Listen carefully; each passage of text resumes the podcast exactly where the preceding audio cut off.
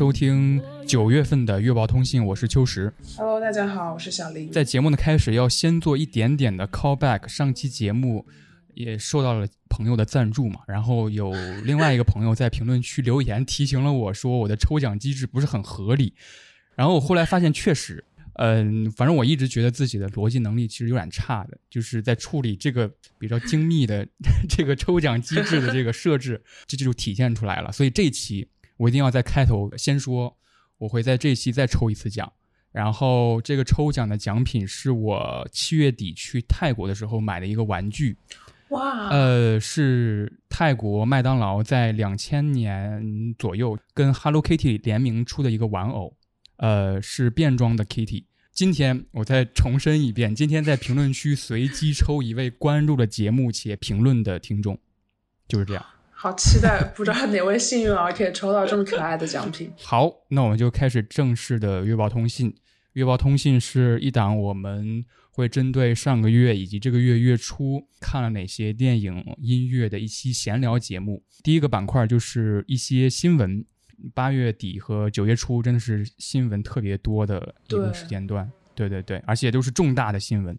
小林先说吧。呃，我关注的是一条跟体育界有关的，是在八月二十号进行的女足世界杯决赛结束之后，在给嗯冠军西班牙队颁奖的时候，这个西班牙足协主席这位叫做 Luis Rubiales 的男士。强吻了一名球员，然后这个举动引起了世界范围内的关注，以以及业内对这名足协主席的抵制。嗯，然后八月二十一号，也就是比赛结束后一天呢，这名足协主席发表了道歉。八月二十四号的时候呢，国际足联 FIFA 对他开展调查，但是他自己表示不会辞职，并且说当天的那一个吻是两厢情愿的。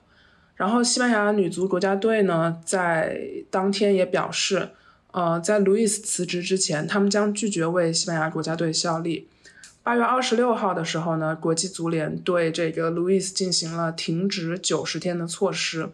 然后根据我关注到的这件事情，目前最新的进展是，这位已经是前足协主席的这个人被法庭要求不允许靠近距离球员五百米以内的地方。但他的行为是否构成性侵犯罪，还在由西班牙检察机关调查当中。呃，我也关注到这个新闻了，而且在就是近几天有一个新的，算是一个小的动作，就是伍迪伍迪艾伦对这件事儿发表了看法。哦，天哪！对，他说这不是一个强奸行为或者是性侵犯行为，然后很多人就开始又一边倒的开始攻击伍迪艾伦，因为他本身 对就有一些跟性方面的丑闻嘛。对对对，我我认为是性侵犯，因为我呃我在上研研究生的时候听闻过一个新闻，嗯、我当时哦是在英国南部的一个城市一个小镇上的研究生，跟我同一届的，也是一年制的嗯一个中国留学生，呃，我不认识他，我没见过，呃我可能见过他。但是我不认识他，也没有微信好友，是一个男生。然后在一次 party 上，那个 party 是轰趴，就是在一个人的家里边，他是住那种 in suit，、嗯就是几个人会来这儿嗯做饭，都是中国留学生圈子嘛。当天晚上活动结束之后，大家都喝了点酒嘛，然后一个同学，就是他的女同学，跟他一起就留下来收拾了。收拾完之后，大家喝了嗯点酒，可能躺躺在沙发上有点累了，我不知道中间发生什么。嗯嗯总之，最后的结果就是这个男的，呃，强吻了这个女的。嗯呃，后来这个女的就报警了。报警完之后，当然男方也有说辞嘛，说我们是两厢情愿的，什么什么的。都会去警察经过调查研究之后，认定男方是性侵犯罪成立。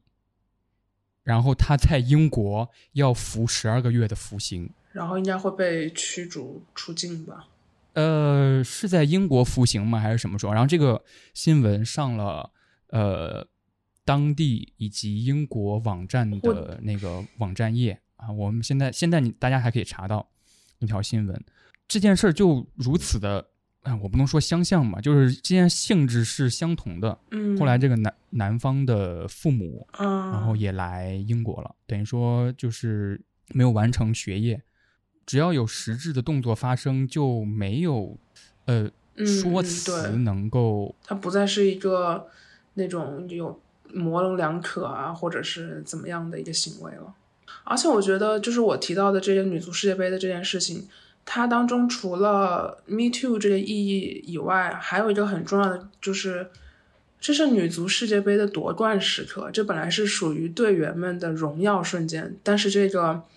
Louis 口中双方同意，并且是一个愉快的强吻，削弱了这个大家对冠军奖杯的关注度，以及对球员辛苦付出的关注度。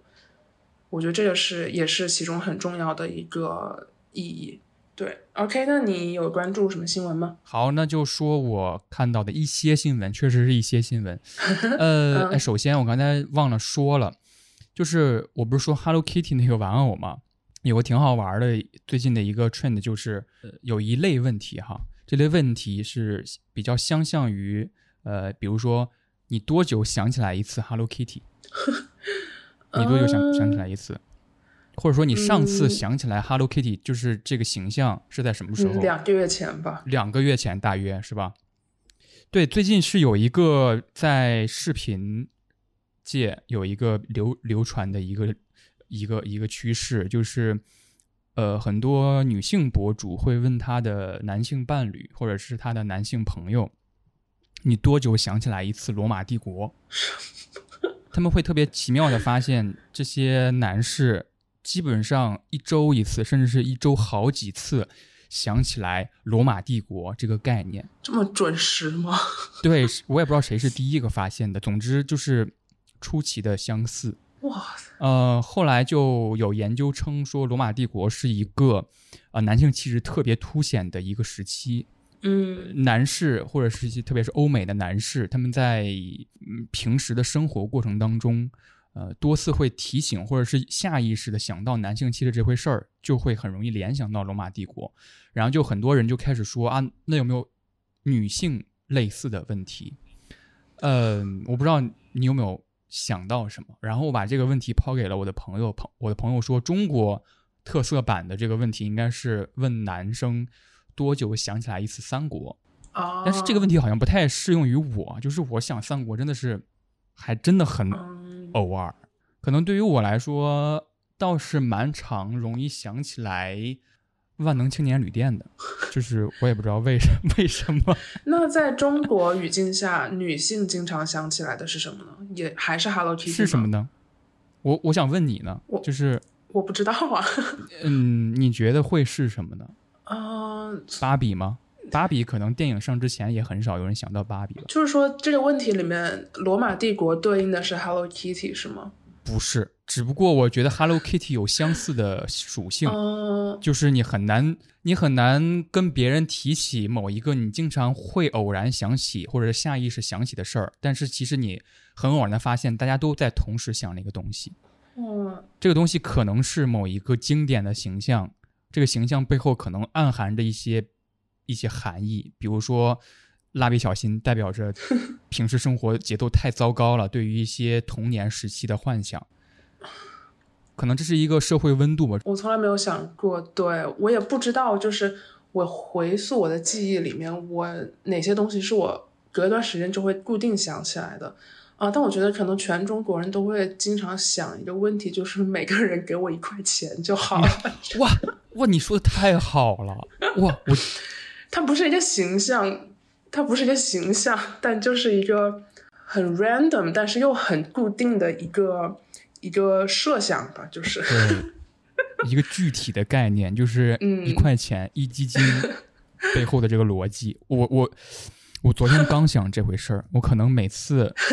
都会想这件事儿，一一周吧，一周吧。你这个想法真很好，就是一块钱这回事儿。这是什么更适合中国体制的罗马帝国？对对对，是相似的，可能还有我之前想的是《老友记》，哦但是可能嗯不一定适配嗯很多很多人，嗯但是一块钱 嗯绝妙。那我再说一些新闻吧，因为呃上个月发生的一个新闻，在当时发生的时候，我跟小林都说哇，这个月新闻板块这个选题有了，就是核污水这件事儿嘛。嗯，然后核污水到在前不久，呃，刚刚完成了第一阶段的排放，嗯从核污水开始排放，决定排放，一直到现在，仍然处在一个讨论热度吧。包括后来奥本海默这个电影的上市，对，整个事件延绵了很久，就是一直觉得在讨论初期这是一个大是大非的问题，但是冷静下来看之后，发现，呃，它带来的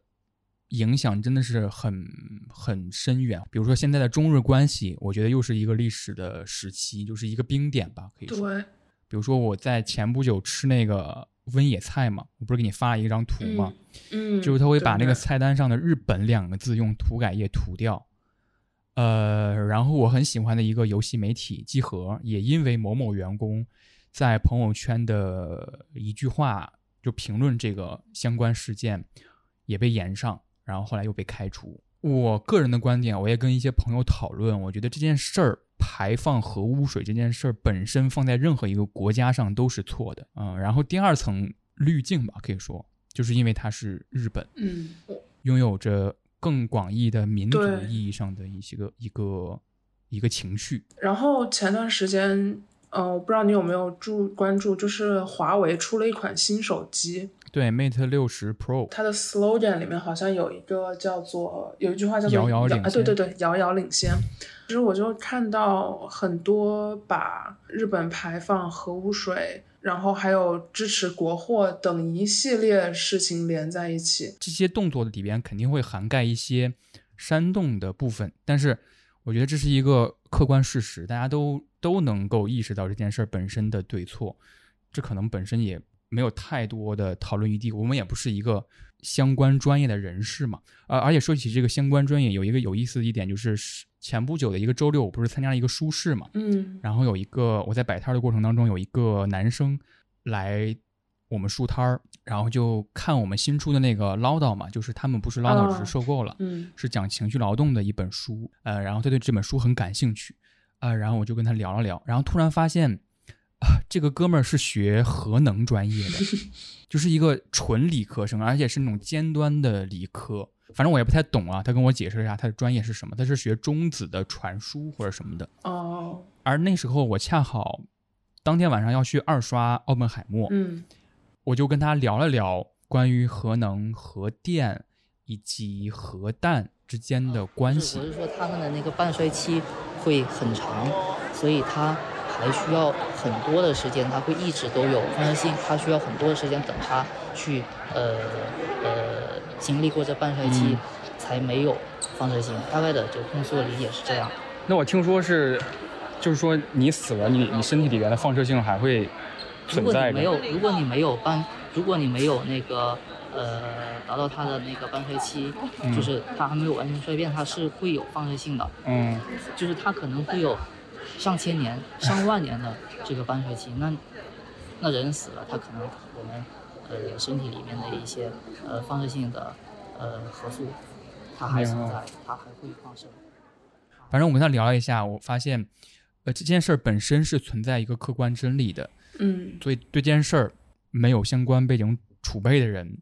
呃，我就不多说了。然后我就说了一说，呃，可能我要我我跟小我跟小林更感兴趣的就是越来越热度的讨论当中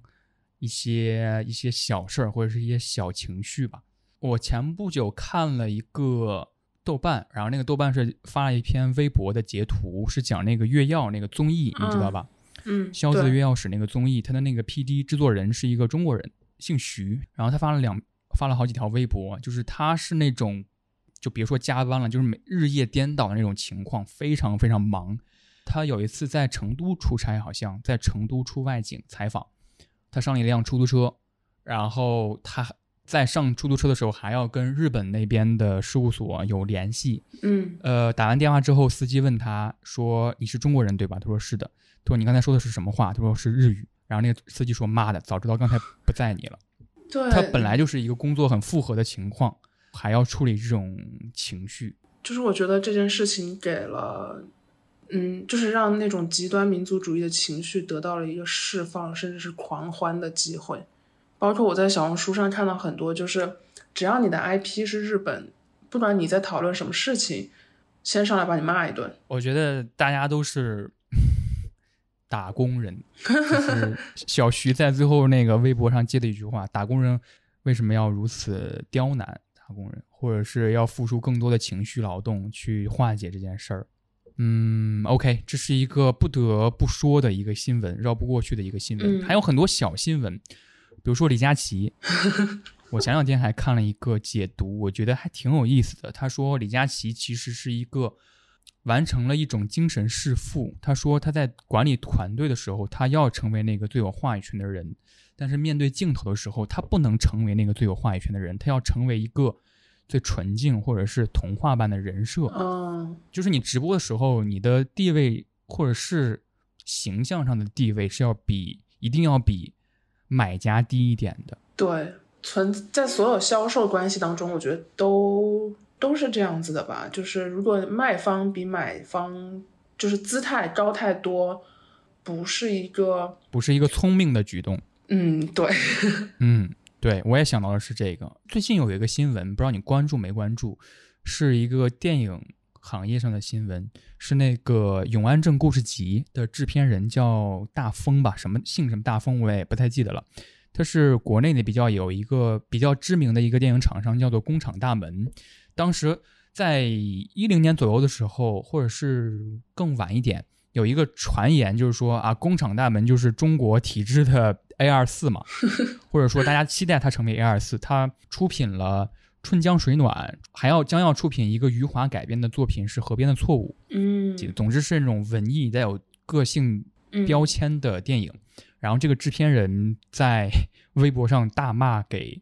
永安镇打一星的豆瓣大 V，就是骂的很低俗，就说我要抽你嘴巴什么的。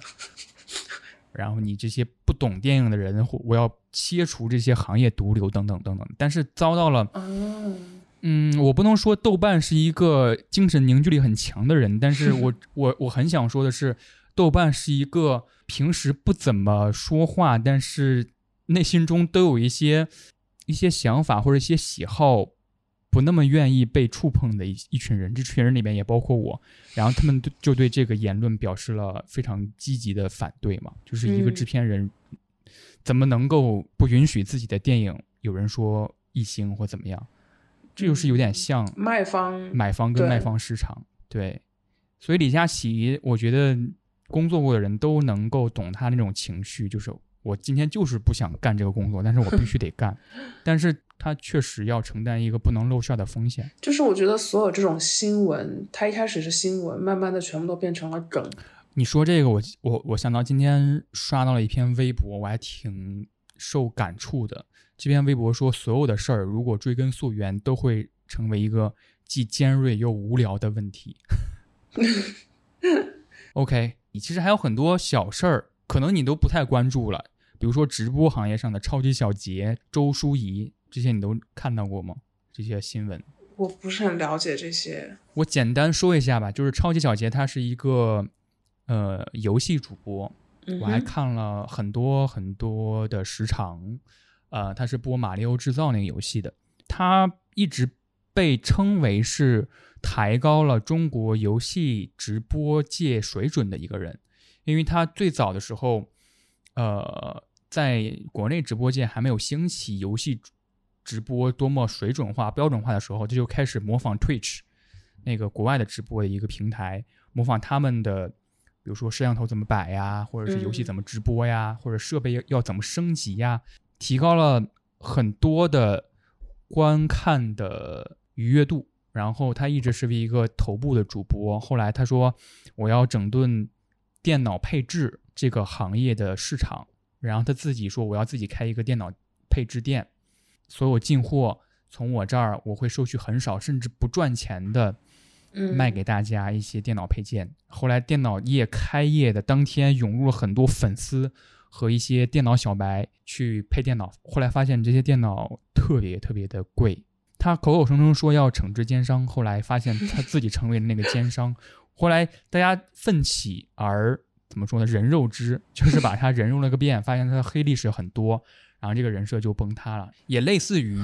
李佳琦，但是可能没有那么多关注度的一个人设崩塌的案例。然后周淑怡是因为她是一个女主播，嗯，她被爆出来她跟 PG One 谈恋爱，然后就被粉丝骂到岩上。嗯，我嗯，OK，你就是播主跟观众之间的关系也是很微妙的，而且很多层逻辑的。有时候他可能是哄你开心，可能是一种双向的哄你开心，就是可能也要哄主播开心或怎么样。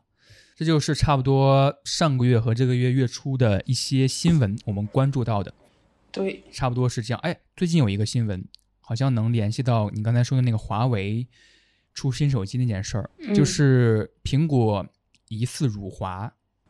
哦哦，嗯，我我知道，对它的广告好像是服务人员的广告，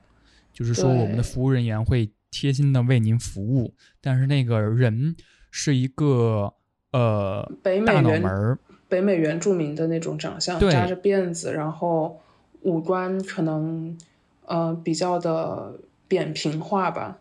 然后在网上就被说是啊、故意找眯眯眼这种形象来，就是针对中国消费者的，巴拉巴拉。我觉得看这种新闻会很消耗我自己的能量。对，而且他那个扎着辫子说是呃讽刺是清朝的那个辫子嘛，嗯，因为那个辫子比较明显，但是后来说是印第安人嘛，对，这是一种很，就是说他是清朝人的辫子，这是一种太无知的说法了。怎么说呢？大家需要苹果辱华，就是大家需要这么一个新闻，就是这个新闻好像也是也在时刻提醒我，某些品牌他们仍然是一个大的品牌，就是因为他们会被需要做一些什么事儿。哦哦，你这个这感觉很很奇妙哎。就是如果某一件品牌一件一一段时间内没有出什么事儿，我可能会真的会忘记它，因为我不经常用它的话。但是这反而让我期待今年年底有一部电影，我我可能之前节目里面说过吧，啊，就是、呃花月杀手是不是？对《花月杀手》，讲的就是北美就或者说现在的美国人是如何粉饰，呃，嗯侵占了原住民大陆这回事儿的。对 OK，这就是一个新闻环节。，OK。接下来一个词，好，我要说的这个词叫做“哀女”，“哀”是那个字母 “i”，是一个在网络小说当中比较常见的分类类型。它的谐音是“爱女”，就是“爱”就是那个我爱你的那个“爱”，呃，哦哀女、爱女意思就是爱女性的这种类型。通常这类小说里的女主角都是那种比较强大、独立、有主见的类型，而且这类小说的创作者和他面向的读者群体也多数都为女性。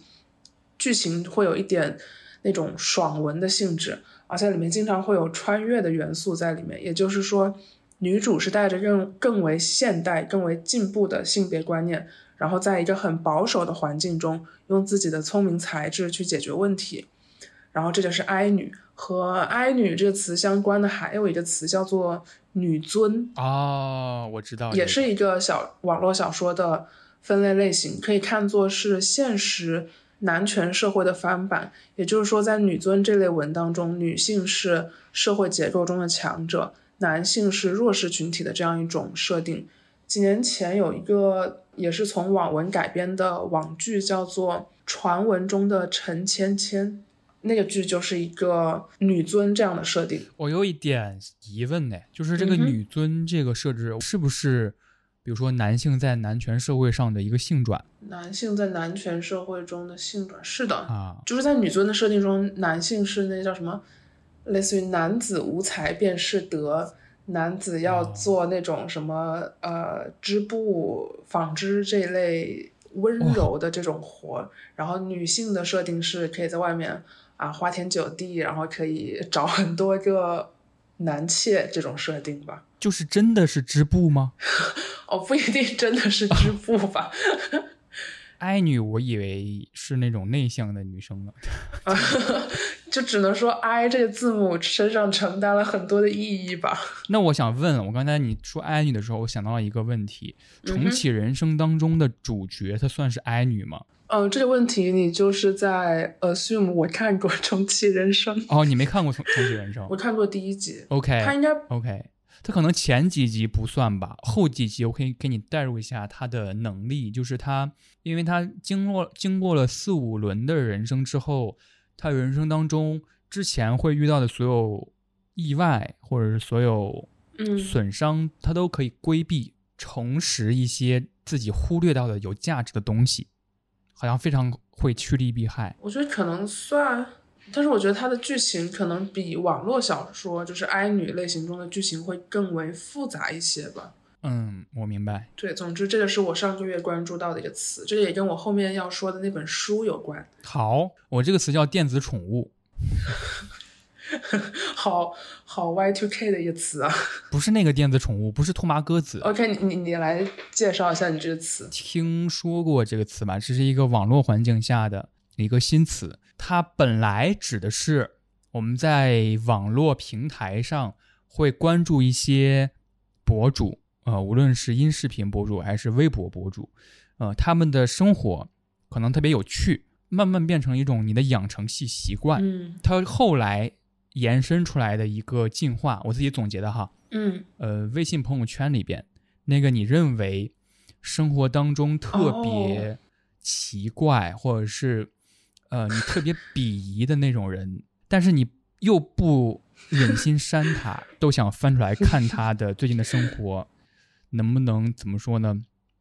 呃，娱乐到你，对对对，我我知道我知道这种。对，然后这是第二个进化了，然后现在进化到了第三个形态，它变成了一个我们凝视的群体。这个凝视带有很强的我们地位要稍微高于呃对方的。嗯，然后这个词也就是我想带入到的，其实也是一个新闻事件，就是 a kid，你知道那个博主吗？不知道。呃，上个月月底的时候，他是呃早先在一个嗯平台上工作，叫做大象公会，后来等于说润到了日本，嗯在上个月月底的时候，好像是被他的朋友爆出来厌食症而死。但是大家经过一番研究之后，发现他不可能存在厌食症的情况。每一条 Twitter 写的都是他如何渴望食物，他的体质或者是身体状态一直在消瘦，被认定是那个饿死的。所以国内的呃网友针对于某种强烈意识形态上不同的某些人，他们过得并不好嗯的一种群体的凝视或审视。嗯除了 A Kid，还有一个是花费了很大力气润去美国的一个男性博主。嗯如果是有一个电子宠物这个生态的话，被这个生态里的人，就是凝视的人称为甜甜圈，因为他在润到美国的第一天就去吃了一家甜甜圈，说哇，甜甜圈真的太好吃了，嗯，因为他一直是赞扬美国。美国的状态，然后他嗯后来慢慢的显露出来生活状态非常困难，比如说看一次牙医要花两千美金还是几千美金，就是只是简单的问询，并没有进一步的治疗。然后他发现美国越来越多的穷人其实都是流宿街头的状态，等等等等。嗯然后大家会戏称它为某一个名字。所以我觉得这个这个词承担了某种大家观念上的变迁吧，这个观念也能够反映出这个时代的变化。嗯呃，而且说 A Kid 这个博主其实有点 callback 到我们的李佳琦那个事儿，嗯，也能够让我产生出一点思考，就是大家之前可能说，呃，李佳琦是捧杀或怎么样，但我觉得可能一开始就抱有他会出事儿的一个心态在看他。用某种形态的话说，李李佳琦也是某种电子宠物呢。我觉得你说的这个还蛮，就是，就是在我刚开始了解到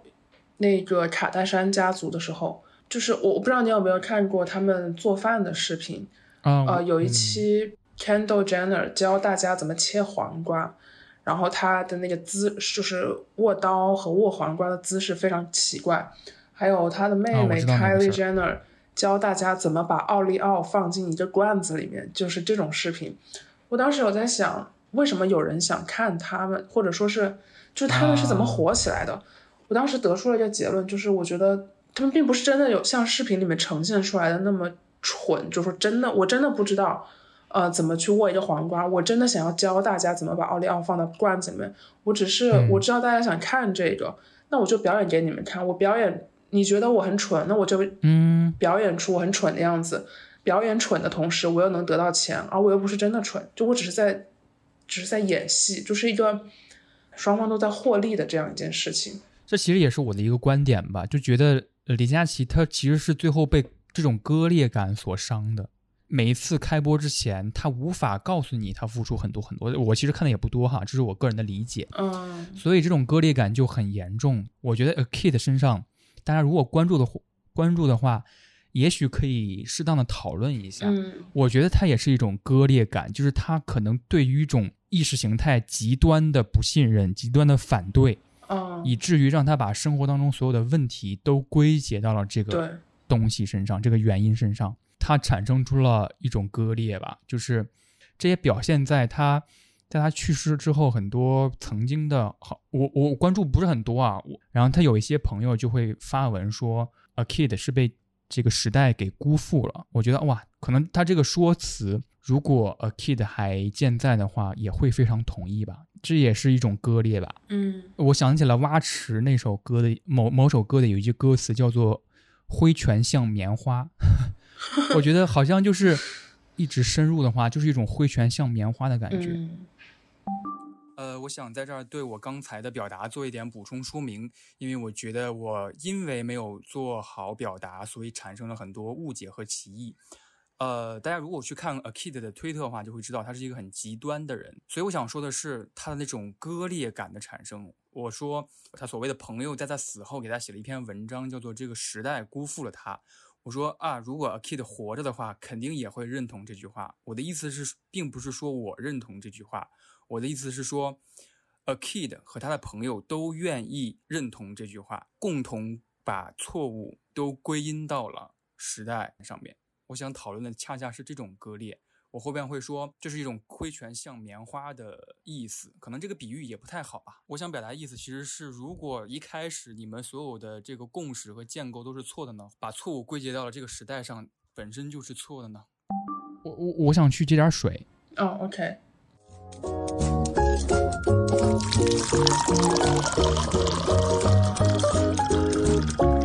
刚才我去接了个水，然后跟小林就边喝水边聊了最近的一些演唱会，聊起来 伍佰。伍佰老师最近在北京的演唱会上有一个视频流出，说你们才二十三岁，为什么会听我的歌？啊啊，二十五岁是二十五岁，二十五岁，二十五岁。然后说起演唱会，我昨天刚刚发生一件非常让我哎很遗憾的一件事儿。我这个人确实很不上心的一个人。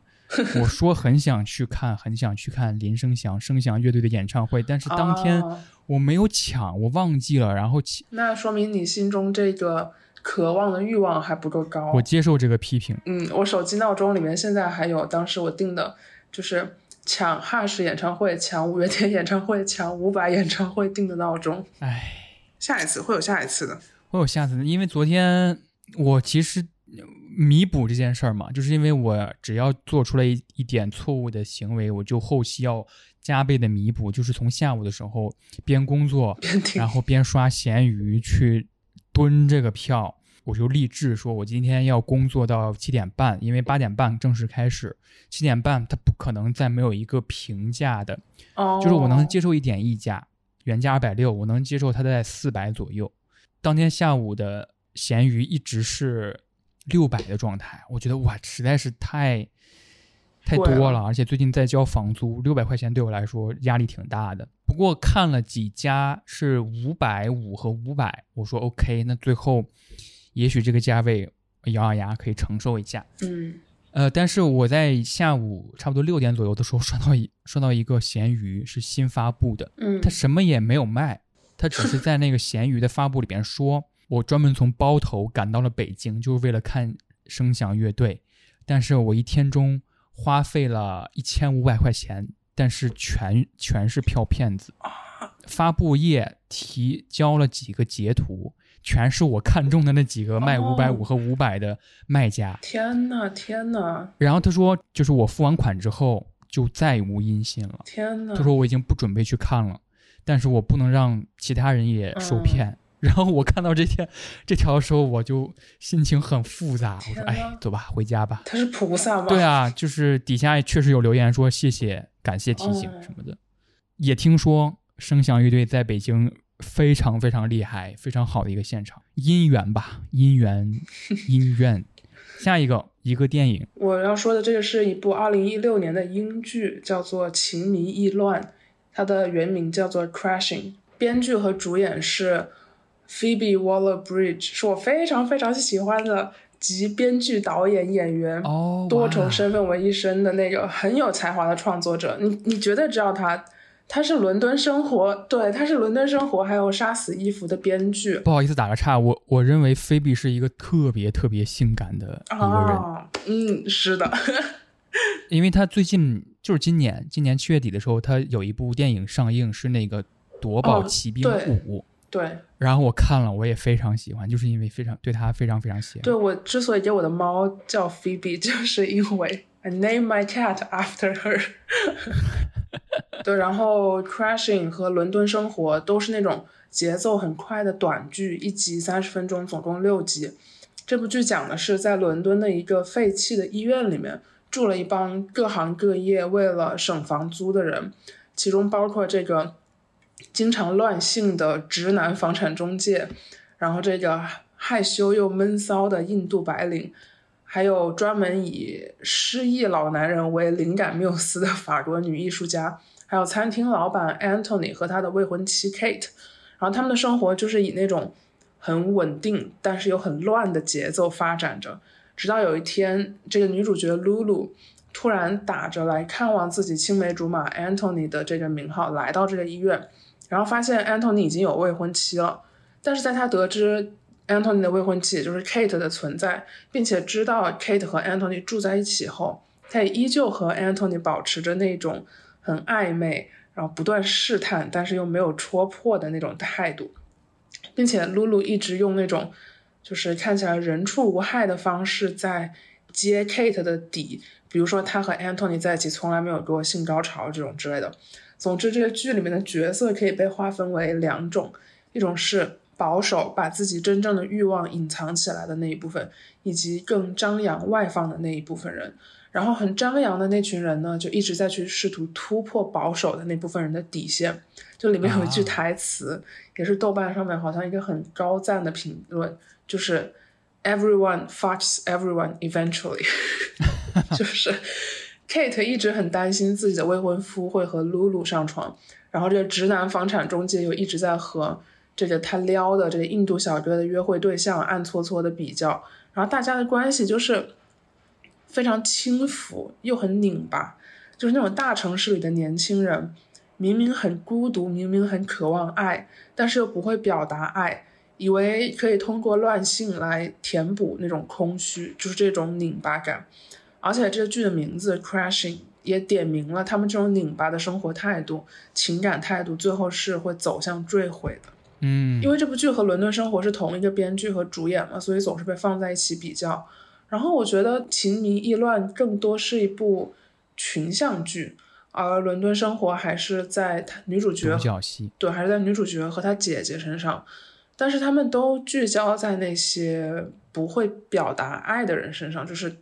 关注到他们身上那种深深的空虚感。哇，好棒对，然后我八月份还看了一部国产剧，叫做《装腔启示录》。啊！我知道是对，它是一部关于北京 CBD 白领的爱情故事，就我还挺喜欢的。对，故事的开始就是每个人都很用力的在装，在工作上面装专业，在生活里面装成熟，然后在人际交往中装有格调。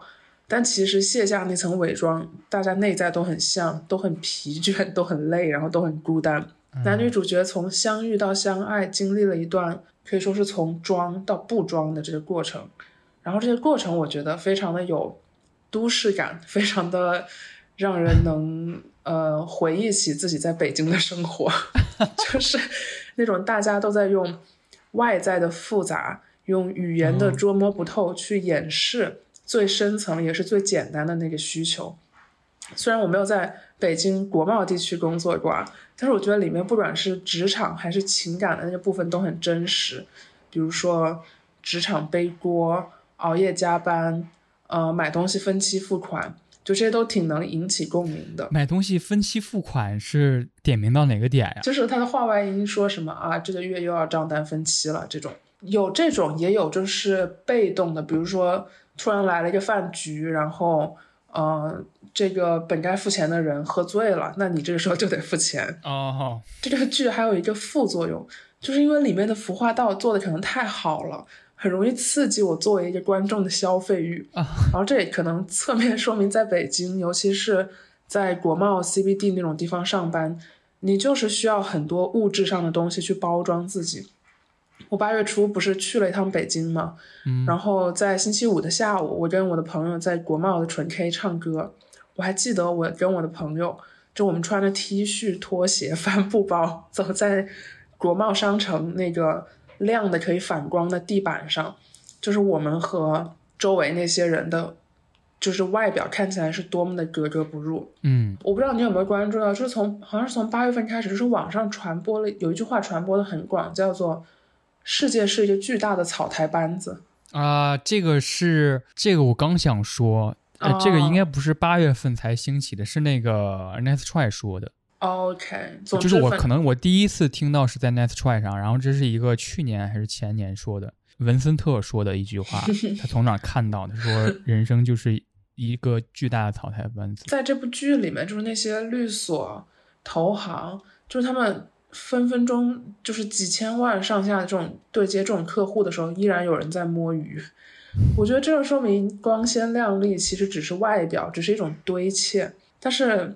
我不知道，我看的时候就我还是很羡慕那个装装出来的那个结果。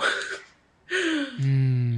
你觉得你在北京的生活当中有装过吗？呃，一期节目叫做《三宅唱》的一期节目里边，我们的主题就是是想嗯得到一个答案嘛，就是到底什么是真诚，或者是什么是真诚的年轻人？因为我有时候意识到，哇，我此刻是不是在扮演某一种人，或者是某一种属性的人？这种感觉是我很担心的，我有点排异的反应。觉得我我是不是哎呀又变成那种人了？怎么说呢？可能跟我现在做的工作和我平时总能时不时的意识到自身有关，所以我觉得可能还离装腔，只能说关系很亲密。你刚刚提到这个剧的时候，我确实第一个反应就是想到了那句话，就是。草台班子这句话，嗯，哦，就是每每每遇到一些事儿，或是甚至是在做情绪劳动的时候，安慰自己，其实大家都是草台班子，怎么样的？我也是草台班子，不要对自己苛刻，或者是不要不自信，己所不欲，勿施于人，这是我第一个认识到的。然后第二个一句话是叫做 “fake it until make it”，啊，这就是这部剧的英文名。哦，真哦，真的吗？对，嗯。可能大家都在某种程度上渴望一种东西。就是我在准备节目的时候，我在想，大家装的目的是什么呢？其实大家都渴望能遇到一个让你卸下防备，让你可以真诚面对的人。但是你为了去，为了达到这个不装的结果，你前期要付出那么多的装，嗯，就很累。我记得我在北京的时候，我当时有过两次很装的，呃，第一次约会，就真的。装完之后，我我觉得好累呀。嗯，你说起这件事儿，让我想到了一个一件小事儿。嗯哼，嗯，这件小事就是我在高中的时期，我自己办了一本杂志，当然这个杂志是没有刊号的，就是一个自出版的杂志。我当时喜欢写小说嘛，喜欢读闲书，就是在课上读闲书的那那号同学。然后我就召集起来了我身边的一些跟我有相同喜好的一些人，他们也喜欢看小说、读小说，但是可能看的东西不一样。我们说，不如我们办一本杂志吧。嗯，我当时就是这个杂志的主编嘛。嗯，呃，现在大家也许可以还能搜到这个杂志，但是我有点不好意思 告诉大家叫什么了。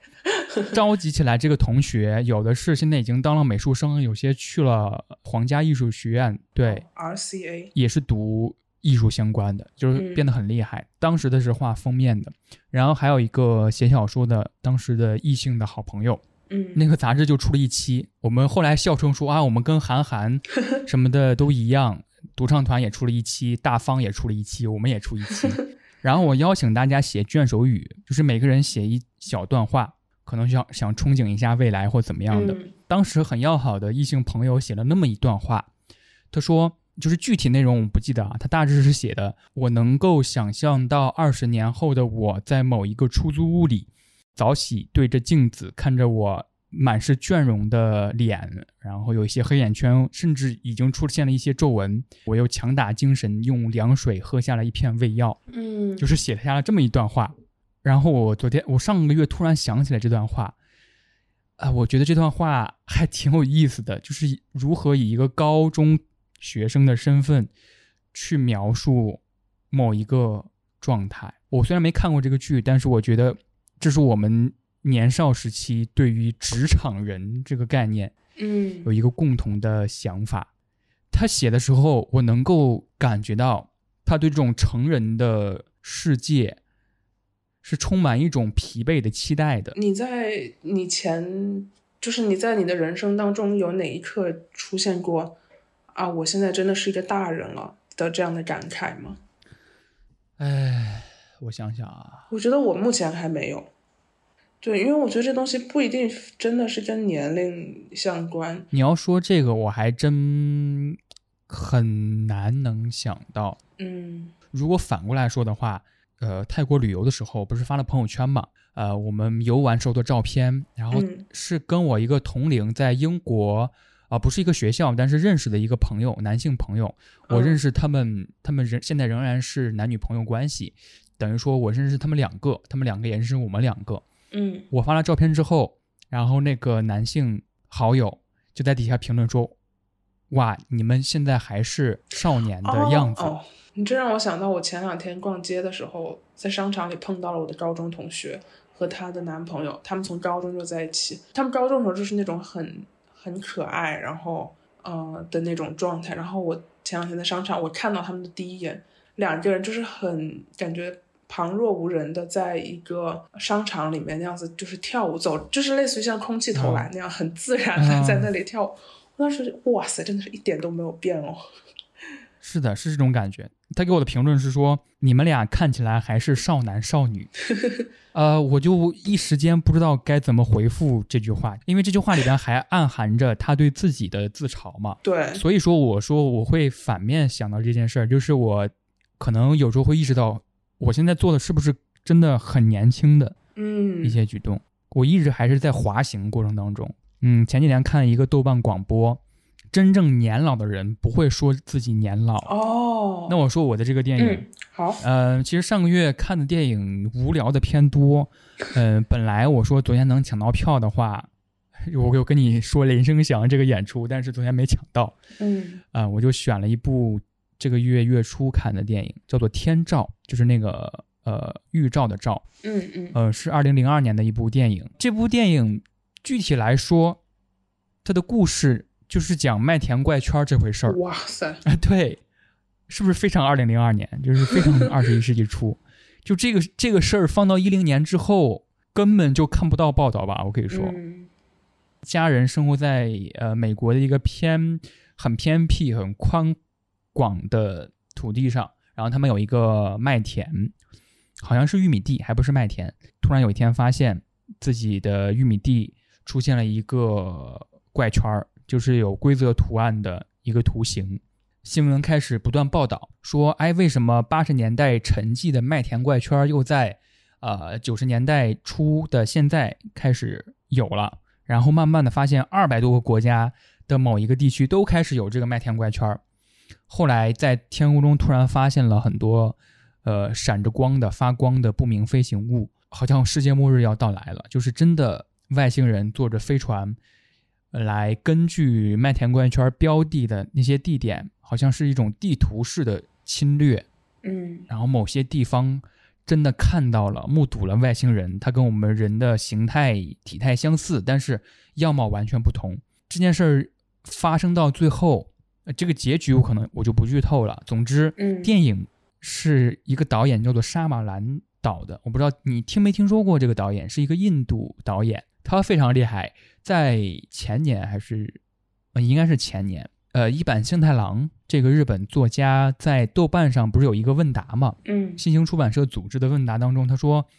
他最喜欢的电影导演之一就是沙马兰，哦，就沙马兰他的最著名的是那个《灵异第六感》。总之，它是一个非常精妙的，每一个电影都是非常精妙的一个点子，然后在最最后有一个大的翻转，嗯，或者是在最后有一个大的呼应前面提到一件事儿的结局。呃，我也能明白一坂幸太郎为什么很喜欢。然后这个 电影最后完成了一个回环式的叙事，因为它这个重点不是放在了麦田怪圈这个或者是外星人这个具体的特殊的浪漫的一个元素上面，嗯它放在了是出现了麦田怪圈或者是外星人之后，它对于每个人的影响上面，我觉得这个非常妙。哦，嗯，这个主人公他是在某一年失去了自己的妻子，因为这个妻子是在一次散步夜晚散步的过程当中被他邻居开车撞死了，但是这不是有意的，就是他邻居是疲劳驾驶的状态。然后发生了麦田怪圈这个新闻之后，他的邻居开始给这个主人公道歉了。他说：“我开始坚信生活当中确实是有奇迹发生的，这个奇迹就是指外星人嘛。”嗯他说：“我就一直在回想，当时我在走夜路的时候，为什么恰恰就是那几秒钟，就是可能几秒钟的时间，我就真实的闭上眼睛。嗯他开始做一个，然后一个忏悔。所以这个奇迹是植入在每个人的脑海当中。他抓住了这一点，还挺浪漫的。说起这个电影，其实是因为九月初的时候有一个事儿嘛，啊，是墨西哥那个发布了外星人的遗体那个事情吗？对，让我有种浪漫回潮的感觉，因为。嗯发现外星人和麦田怪圈这些事儿都应该出现在两千年初，就是大家完全已经跨越了那个萌妹，或者是跨越了那种浪漫。而且大家对那个外星人的形象也表示很很失望，对啊，他就完全没有超过我们的认知边界嘛。就跟 emoji 的那个外星人一样。我以为你会提到的那个电影是《过往人生》呢。哦，其实关于过往人生，我有一点就是怎么说呢，纠结，因为嗯我觉得这种电影可能你对它的感受和你当下的人生状态也是有关的。假如说我刚刚经历了一段分手或者什么，我在看这个电影，我觉得和我当时看完电影的感觉肯定是很不一样的。而且很多人就是有提到《过往人生》这部电影当中关于移民身份，然后这个 identity 这一部分的刻画，但是我在看的时候，我真的我没有那个很强烈的感觉，就是我他没有给我这方面的触动，但是他的画面确实很美，而且有有一个很搞笑的点，你有没有印象？就是在黑上他来到纽约，然后女主带她见自己丈夫的时候，就是那个男主推门进去，嗯然后女主的丈夫就是看着男主，大概有五秒钟的沉默。当时那一段给我印象很深，我当时在想，女主的丈夫此刻在想什么呢？啊，然后我就看到一条豆瓣评论，说他被韩国的双开门冰箱给震撼到了。双开门冰箱是什么？我觉得这个真的好好笑，就是指韩国男性追求的那种那个宽肩。哦，哇，对，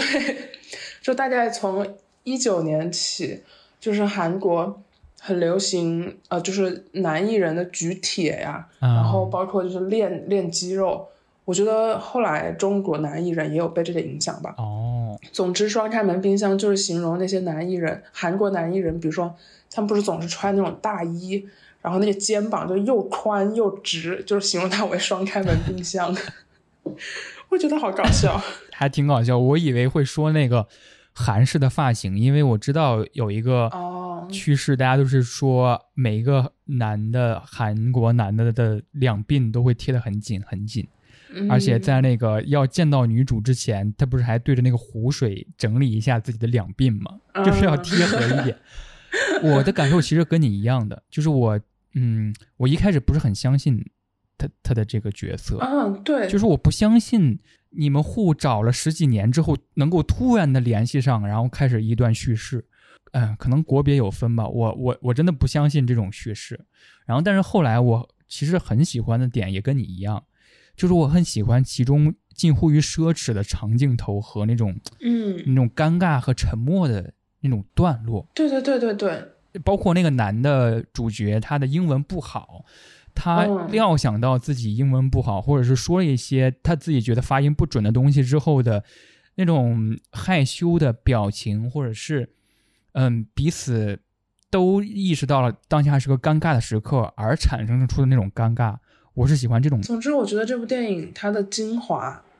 都被剪进预告片里了。不过他有一段还挺打动我的，就是他那嗯。个、呃美国的丈夫问那个海裔的、对的，他的妻子说妻子，：“你的移民梦的结果是我，你会失望吗？或怎么样？”嗯，对，这些小心思，就是这个男的觉得啊，我的身份好像被根本就没有对垒的情况下被 pass 掉了，微妙的感觉，我觉得是这种感觉，我是挺喜欢的。嗯，而且包括最后那段酒吧的戏，我觉得也很，不说台词，不说他们具体聊天的内容，嗯。就是一开始是三个人的对话，然后慢慢的女主跟黑宋聊天，然后慢慢她整个人全部转向黑宋，然后她的丈夫被完全的冷落在一边，嗯，呃，就是我觉得那一段那个肢体语言还是很拍的很好的，对，我觉得这里边涉及到了一个身体政治的原因吧。但那个女主在第一次见海城之后，跟她的老公说，回回回家跟她的美国老公说，一直用一个形容，就是我觉得她太韩国了。嗯，对然后她说，对，我也是韩国人，但是我并没有觉得我很韩国。我觉得这个表达还挺完整的，因为在她相处的过程当中，那个海城吧，就是那个男的，一直生活在嗯韩国，后来来了上海工作了一段时间的那个人，他的肢体很拘谨，嗯，或者说他很板正。对，但是你看女主，她是她聊天的时候都是双手撑在后边，身体是一个半躺式的状态跟他聊天的，这就是身体政治吧。很随意。总之，包括男主的穿衣，然后他的发型，其实都很，内敛。嗯，对。接下来一个环节，一本书，啊，我说的这本书其实跟我一开始提到的那个词“哀女”有关，呃，因为它就是一本哀女的书。这本书叫做《他对此感到厌烦》，嗯是一本连载于晋江上的网络小说，然后前段时间出了实体书。这个书的作者叫做否赫，哦，不是否否赫。然后、哦我看到有评论说他这个是，对不起，就是说他这个名字谐音是 for her。嗯，读这本书的过程中，我有好几次那种就是心潮澎湃，感觉身体里有什么东西就快涌出来的那种感觉。嗯他讲的是一个玩家六二三七四八六在玩一个叫做《女神路》的恋爱游戏的时候，穿越进了这个游戏，并且成为了其中的女主角莉莉丝，也就是这个国家的王子妃。然后他为了从游戏中逃离出来呢，一遍一遍把所有可能的路线和结局都玩了一遍，不管是好结局还是坏结局。然后他把游戏中的每一个男主角都攻略了一遍，对每一个角色的性格了如指掌。然后终于他到了最后一轮，但这个时候呢，他已经对之前熟悉的情节感到厌倦了，已经厌倦了去和不同的男性角色产生恋爱关系，厌倦了和女性角色勾心斗角，只是为了得到所谓的婚姻。于是，在最后一轮里，他选择了游戏里面从来没有开发过的一条既定路线，走出了一条新的路，一条很困难的路。然后这条路的开始呢，是莉莉丝在中央公园用一把弓箭杀死了一只很凶猛的神兽，并且让这个神兽爆炸。这消息传出去之后，就坊间传闻她是一个圣女。从这里开始呢，她就不再是之前的那个莉莉丝，因为她展现出了攻击性、武力值和一种传统公主身上不会有的勇敢和智慧。但又因为大家觉得圣女应该是温柔平和的，与莉莉丝表现出来的形象不符合，所以又对她有很多质疑以及暗搓搓的打压。因为莉莉丝她是带着前世的记忆进入到这一轮嘛，所以她不但利用了之前的记忆，还颠覆了呃所有人对她的印象。比如说那些男性角色，呃，王子、国王、骑士、公爵眼里，莉莉丝变得偏激，变得愤怒，变得多管闲事；而在那些女性角色，比如说呃小姐、女仆眼里，莉莉丝变得粗糙、不温柔、不务正业。甚至是丑陋。总之，莉莉丝在这一轮里面，就是通过不断不断的打破常规，发现了很多她之前对这个游戏设定中没有注意到的地方。而且，这个书目前它没有彻底的完结，它目前的结局就是，如果有看过《使女的故事》的朋友，可能会觉得电视剧的第一部和那个书的结局是很像的。然后我读的时候，就是不断的在想。这作者是如何把现实生活中的性别问题这么全面的融进这个故事？它包括一些很显性的困境，比如说女性不断的追求一种建立在摧毁自己健康为基础上的审美，只因为这样子，呃，男性更喜欢，或者是进入了恋爱婚姻之后会被道德绑架。身体上的侵犯你也没有办法反抗，仅仅是因为这个时候你已经不再是一个所谓清白的女人啊。还有一些比较隐形的困境，就是比如说，在一个由男性制定规则的世界里，女性如果想要获得和男性一样的机会时，会被故意设计更多困难。所以，即便是你付出了更多，证明了你的能力更强，但依旧会被轻视，依旧会被看作是低男人一等。还有一些。女性群体内部的斗争，嗯，比如说，虽然大家的生理性别都是女性，但是他们从来不会怀疑，然后依旧维系这个由男性主导的结构的利益，然后甚至会在维系的过程中践踏自己的人格，而完全没有意识到这些。总之，这本书在人物刻画上，我觉得做的非常的丰满，因为，嗯，女性的觉醒是一个。很复杂并且漫长的过程，所以你在这本书里可以看到有完全觉醒的形象，然后还有从沉睡逐渐走向觉醒，还有完全沉睡的。你可以看到不同女性角色她们内心的痛苦以及这些痛苦背后的原因。还有一点就是我之前很少有意识到的，就是女性对爱的挣扎，就在一个被身份地位所约束，甚至是被。这些东西给利用的环境里，呃，这些女性苦苦的等待自己被追求，以为自己腰细一点、胸大一点就可以得到爱，然后一旦被男人爱上，就以为自己得到了真正的爱，更以为自己也爱上了对方。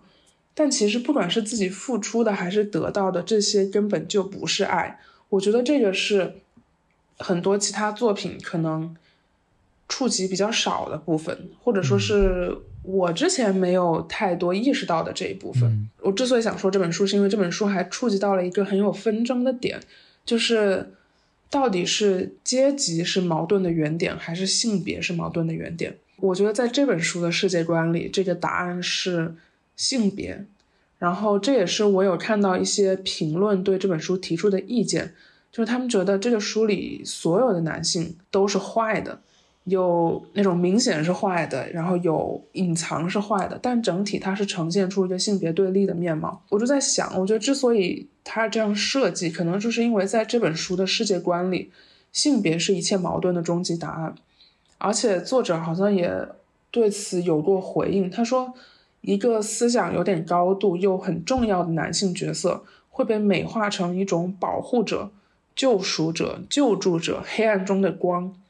然后这个回复也让我产生了一些思考，就是当一个女性把择偶标准定为尊重女性时，究竟是因为她觉得这是正常男性应该有的特征，还是因为她把一部分的寄托感放在这样的男性身上，然后其实依旧是在仰视他，期待他能够保护自己？你知道有个词叫做“女权男”吗？我觉得这可能就是女权男的陷阱。嗯。这让我想到了，其实是一个荧幕形象，就是《黑暗荣耀》里边的那个男主。嗯，你说的是那医生还是？对，那个医生啊，对，好像在他的复仇计划里边，完全不需要这么一个人的参与，但是好像又给他提供了很多丰富的戏剧性。这个男的又是一个全面的帮助他。他们有一句台词，比如说共同跳起一个什么拿着匕首的舞蹈嘛。对，我当时就在想，这个也有一些讨论，就是说男主这个设置的必要性嘛。这个问题的答案好像我还没有能力来解答。就是可能本质上还是一种王子来救公主的这样的叙事嗯逻辑。我暂时没有答，因为我之所以会产生这个问题，就是我开始反思我自己的择偶标准。嗯因为包括像我刚才说的电视剧里面，那个电视剧这种都市爱情偶像剧，其实，呃，他他还是会有这个男女主角地位上的差异，然后最后他们还是会克服这些地位上的差异，然后走向一个，嗯、happy ending。但是，对吧？就是说这个 happy ending 它究竟是不是一种陷阱呢？真的，因为现实生活中很难存在，就是说两个人克服身份地位上的差异，仅仅是因为相爱，然后最后就能过上啊、简单平凡幸福的一生。就我是觉得这种出现的可能性可能不大。对，呃，但是大家又很，大家又很爱看这样的故事，又很爱看王子去拯救公主，然后或者说在公主遇到危险、危难的关头，比如说他已经上断头台了，在就那么一秒钟啊，男主出现了，用剑帮他挡住了那个什么什么东西，就大家还是很爱看这个东西。我自己有时候也很爱看，我就会反思这种对于浪漫爱叙事的需求吧。我愿意把某种样本称之为，呃，理论层面上，就是理论层面上存在 存在某一种关系，但是我们在现实生活当中，它无法完全无法，它可以指导我们的生活，但是无无法要求成为那样的，或者是拥有那样的关系。嗯嗯，能够被纳入讨论，已经是一个一直在进步的事儿了。就比如说，我想到的是前不久我看了一本小说，是一个推理小说，是叫《夜想曲》，我还蛮喜欢那本小说的。它确实是一个推理，而且是一个本格推理。但这个推理小说里边有一个非常微妙的。呃，性别观念的一个小事的刻画，就是在一个孤岛里边，它是一个暴风雪山庄模式的推理小说。孤岛里边有这么几个人，他们都是同事。然后他有一个同事是女性，这个女性是比较平易近人的那种，就有点像大姐的那种那种感觉。然后再提议，就是有一天挺晚了，说我给大家做点吃的吧。然后那个男的就说随便做点就好。然后那个女的就对这句话产生出了不太舒服的感觉。嗯嗯然后这个作者开始描写为什么这个女的会觉得这个男的说的这句话不舒服，随便做点就好，表面上在看似照顾你的，啊让你随便发挥，但是它暗含的意思仍然是一个指使你去做。对，然后还是在提一个要求。对，OK，你在做你分内的事儿是吧？那我告诉你，你放松心态就好。嗯我刚才说的被纳入进讨论，也就也就是这个意思吧，就是越来越多的微妙的事儿被纳入进讨论。对，嗯，OK，那我说我的这本书，好我的这本书叫做《我还能看到多少次满月升起》啊，，Sakamoto 六一起坂本龙一写的这本自传，一本书是七月份还是八月份出的一本书，当然是在坂本龙一教授去世之后读到的这本书。但是我对坂本龙一的感觉可能比较个人吧。我现在如果去翻我的 QQ 空间，我仍仍然能够在 说说和相册里边看到我分享过坂本龙一 Cinematic 还是什么专辑，就是他编的那些电影的配乐，有那些分享。嗯就是他对我是一个很漫长的陪伴的感觉，所以我读这本传记的时候还有点特殊的感觉，好像死亡这件事儿是坂本龙一这个人生命里的一件事儿一样。说啊，好像你们都知道我死了，对吧？那我们就不聊这个事儿，聊点别的的那种感觉，就是聊了很多怎么一步一步创作《异步》那张那张很出名的专辑，参与到呃反核的运动当中。然后包括他嗯三幺幺大地震嘛，他当时就在东京哦准备录一个电影的配乐。嗯地震之后，他是如何参与到这个震后的整个大的民族叙事里边的？嗯，这个人是如何从小到大就对很多观念保持着可能主流的观念保持着怀疑，然后一步一步的成为一个大家提到坂本龙一好像是一个世界性的人的感觉。嗯，对，那种感觉是如何形成的？我非常喜欢后来有多次采访坂本龙一的一个采访者写了一篇代后记，嗯他在后记里边写了这么一句话，我觉得很认同。他说坂本先生是无言之物，就是无法拥有言语的事物的言语；他是无音之物，就是无法发出声音的事物的声音。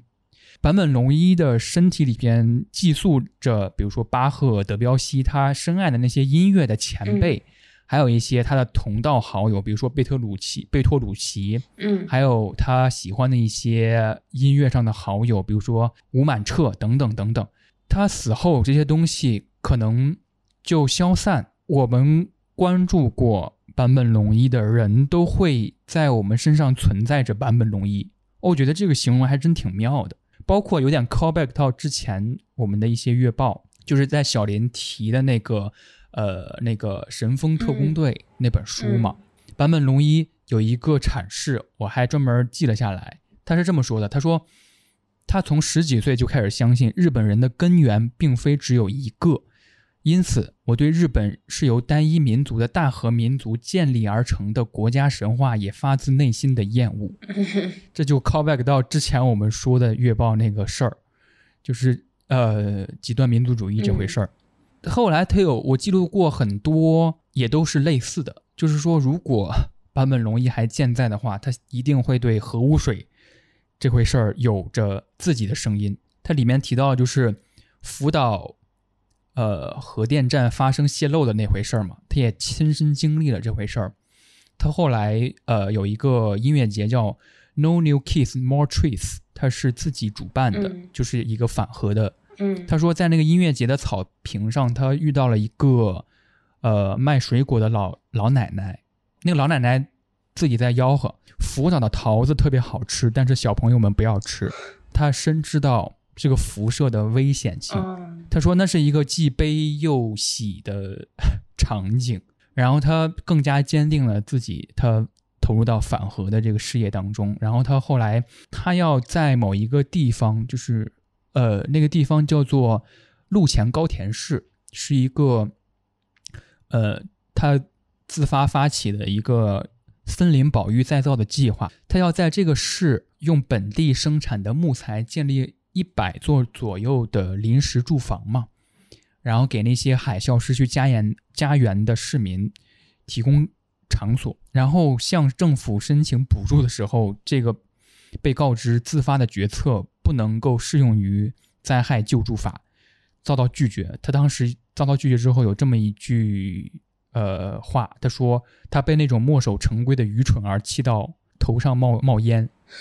对我觉得他这个人真的是一个，所以我说世界性的嘛，总有嗯时时刻刻总有一种在跟我 对照的感觉，这种对照非常微妙。呃，有一个小事儿是他担任了大岛主奖第一届的成员里面就有他。二零二零年第一届的时候，他提名了一个名单外的一个导演，叫做小田香，他是贝拉塔尔的学生。呃，贝拉塔尔的学生还有那个胡波嘛，就是《大象席地而坐》的那个导演。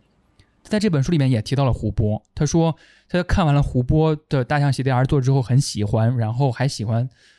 还很喜欢里面的配乐。后来跟这个配乐就是中国的乐队花轮还有了联系。啊他说他很喜欢小田香的的作品，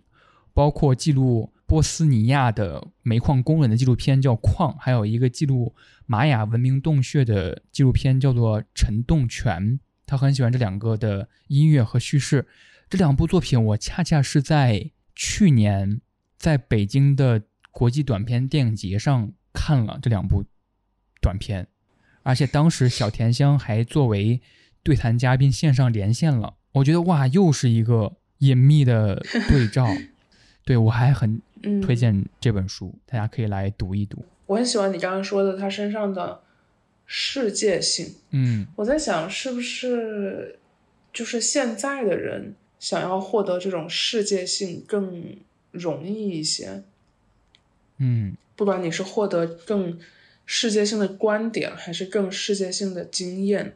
总之我听了你说的之后，我还挺希望自己身上可以有这种这种特质的。嗯，我我甚至感觉是很难拥有的。大家都是在同样的碎片信息里边，我觉得想获得世界性，我我是这样觉得，就是要通过不断的创造出东西。对，因为如果你只是不断的在呃输入，而没有输出东西，嗯，对，世界往你身上注入了一些东西，但是你没有反哺给世界一些更有能量的东西。对你说的这个，恰巧是他在创作《异步》那张专辑的时候，我记录下来的一句话。是他是说，做这个《异步》的专辑，就是“异”是异常的“异”，是“步”是步调的“步”。嗯他就是想朝着偏离规律来做，所以他做了一个举动，就是他刻意跟 Twitter 等等的社交媒体保持距离，有意的避开潮流。嗯而且你刚才提到那一点，就是他其实提到有一个小事儿，就是他被邀请好像去东艺大吧开讲座，然后他开讲座第一天就问底下的同学，他那个同学全是音乐相关的专业，嗯他就问说你们最近在看什么电影？就是他记得一个同学刚开始说，我最近在看那个宫崎骏的电影《起风了》，他说他很喜欢，然后坂本龙一说他很失望，他感受到了一种啊，好像音乐专业的学生真的很难跨步到电影的审美上。嗯就是他好像说，整个班三十七个同学都是经过他精心挑选过后的，因为报他名的很多很多，只有一个人提到了戈达尔这个导演，哦所以他其实是很失望的。然后他后来又转念一想，他说，也许我真正看中的那些年轻人根本不屑于来听我的讲座。坂本龙一他就是指他自己，他说我是那种听闻如果坂本龙一要来学校开讲座，我是绝对不会去的那种家伙。哇，OK，是这本书。接下来一个消费，呃，八月里我买到了一件很喜欢的衣服，嗯来自中国女足国家队成员王霜啊的一个自创品牌，叫做 Running Go。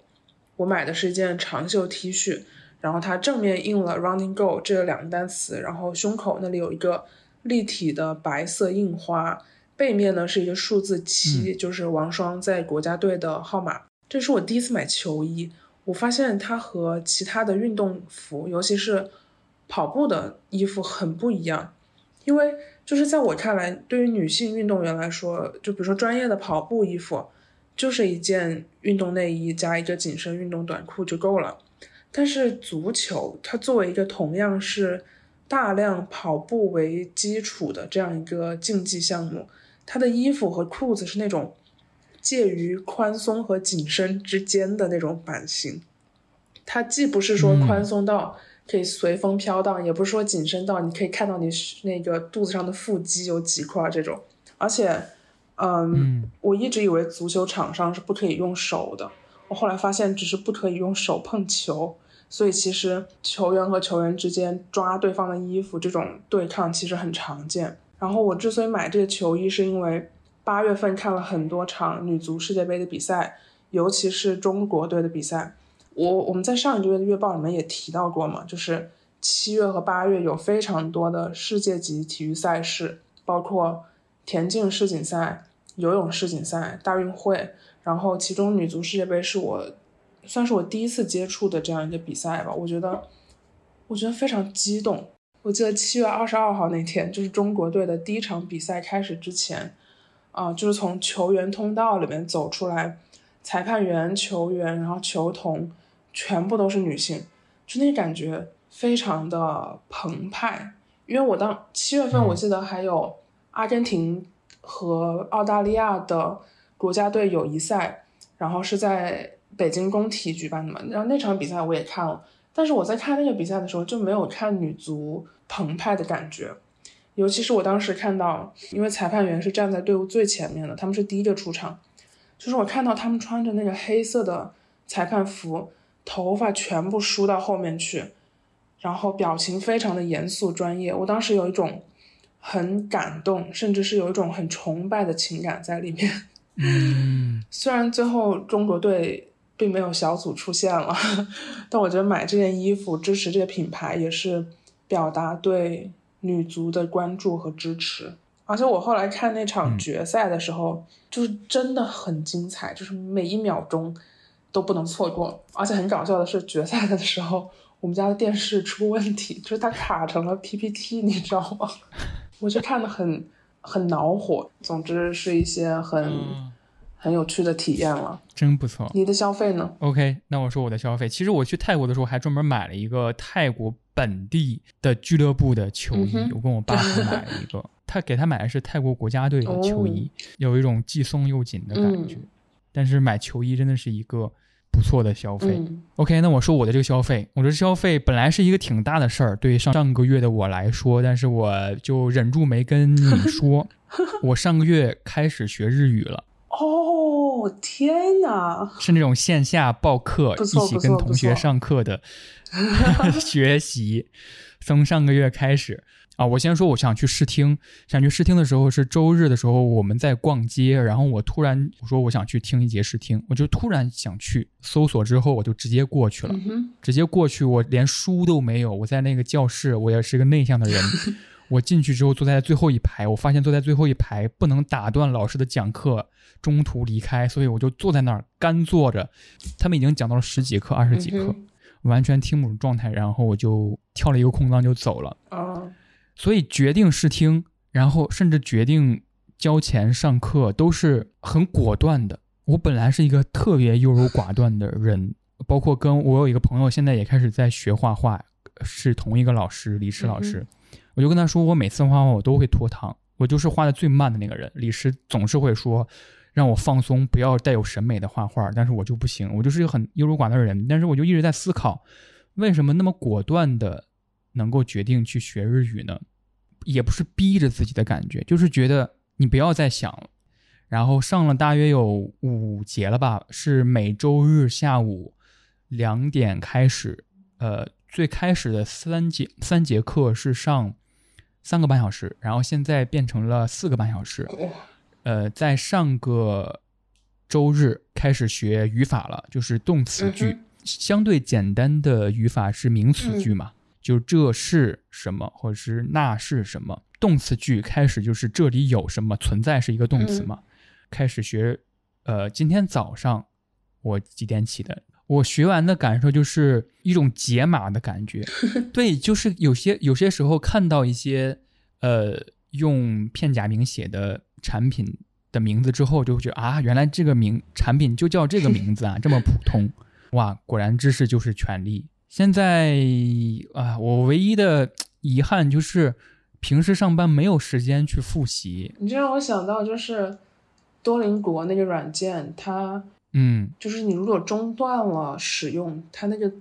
就是它那个 A P P 的头像，每天都会变，嗯，它会有一个倒数，就是你已经几天没有来了，你已经几天没有来，然后多邻国它那个，它那个形象是一只鸟吧，好像，对，绿色，它会变得越来越愤怒，就是他那个头像会从绿色慢慢变成红色。愤怒，你已经有五十天没有点开过我了，就是这种。我之前想学日语，我就用多邻国，后来发现我是一个极其不适合线上的人。对对对。然后多邻国每天都信息轰炸我，我就把它删了。我也是，我也是。我之前想学韩语，然后用了一天之后再也没有点开过，把它删了。我就是需要一个工位，需要一 个课堂的一个人。对，但是我学了两节课之后，中日关系就达到了冰点，就是。都是因为你开始学日语了，对不对？すみません。呃，一首歌，我要说的这首歌叫做《思绪的尽头》啊，收录于我很喜欢的一个台湾歌手叫杨乃文，他八月二十五号新发的一张专辑《Flow》，我觉得他的那个重低音部分，还有应该是贝斯部分吧， 或者是电吉他，就那个部分让它听起来很有。科技感，然后从编曲到歌词都有那种很强的意识流的感觉，我觉得也很符合这首歌的歌名《思绪的尽头》。我走在路上戴着耳机听这首歌，会觉得下一秒前面的地就全部陷进去了，然后有一个镜头对着我一百八十度翻转，再下秒我出现在南极的冰川上，就是这种没有什么逻辑关联的那种跳动感。我觉得这首歌应该你也会喜欢。嗯，哎，你这样说，其实就是上个月月底的时候，网络上有一个潮流，是一个国外的网站，这个网站可以提供你添加一百张构成你的专辑。这个构成你可能有点抽象，你可以理解为对你意义最大的。影响最大的一百张专辑，然后其实是一个英文的网站，但是你中文的专辑都可以搜索到。我就花了差不多一下午的时间查豆瓣呀，还有自己的一些思考呀，然后回忆啊，写成了这构成我的一百张专辑。嗯，天呐，真的有一百张吗？真的有一百张。就是这件事儿做完之后，那几天一直在想，这一百张其实很不完善。嗯，然后一直在想啊，这张专辑没有放上啊，那张专辑我没有搜到，在这个网站上，等等等等。嗯一百张专辑里边，我最开始头几个想到的专辑，我我都觉得在这个板块儿我都说不完。嗯比如说，呃，哪吒乐队的一张专辑对我来说非常非常重要，但是这在这儿我都无法推荐。有机会的话，我跟大家讲一讲这张专辑。比如说 Massive Attack 大举进攻的一张专辑，还有很多很多陈奕迅的，有一些我头几个，嗯其中一个是莫文蔚的全身的那张专辑，你可以去搜一下，豆瓣搜一下，专辑封面是莫文蔚全裸躺在一个沙发上品，我非常喜欢它里边的三部曲，叫做《非人生活》一二三，是三首歌，很简短，一首歌大概两分钟左右。我非常非常喜欢的一个制作人叫做刘以达，嗯哼个达明一派里边的那个达，然后呃，这个人梦幻的制作人，他给呃包括莫文蔚在内，包括比如说范晓萱在内都做过歌，而且做的歌非常的具有个性。非人生活，他讲的故事你甚至都复述不出来，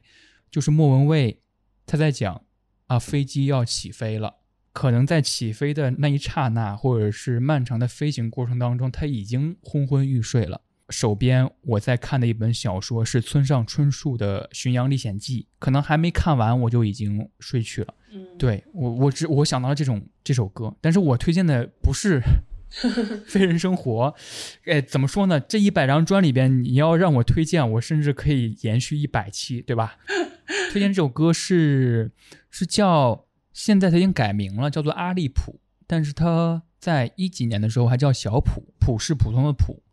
呃，它有张专叫做《九零电影概念专辑》，是一四年的，然后里边一共有五首歌。其实这几首歌都是根据小普这个人他看完一个电影的感受所做。抓不住这首歌是我今天想推荐的，根据《了不起的盖茨比》这个电影他写的。不能说他给我带来了很大很大的影响，但是我确实是在、嗯我已经忘记了某一个时间段，可能也就是几天，在重复听这张专辑，非常标准的描绘了 一零年代左右的一种风貌，嗯流行音乐的一种感觉。但是后来我就不怎么听的就不多了，嗯，他后来的专辑。呃，最后一个就是你上个月留给我的一个选题，嗯，叫做一件让我后悔的事儿。对，就是某些事儿当时觉得很后悔，然后可能后来时间过去之后，现在我看也没有那么后悔了。就是我我本人是一个很拒绝同学在聚会这回事儿的，是一个你很难拒绝的状态。我又在为说服自己而付出情绪劳动，就说李秋实，你不要再拒绝了，你这样显得很无情，或者是显得很不礼貌，双重情绪劳动。，对，确实是一个不会太嗯，在那个场合感觉舒适的一一种人。正视自己的想法，正视自己的感受，就是不要去勉强自己的感受。OK，那你留给我的命题是什么呢？呃，留给你的命题是，就是如果小林主编了一本杂志，你会如何在 卷首语你会写什么东西呢？好，就是这这是给你的命题。OK，那这个月的月报就是这样，我们下个月再见。下个月再见。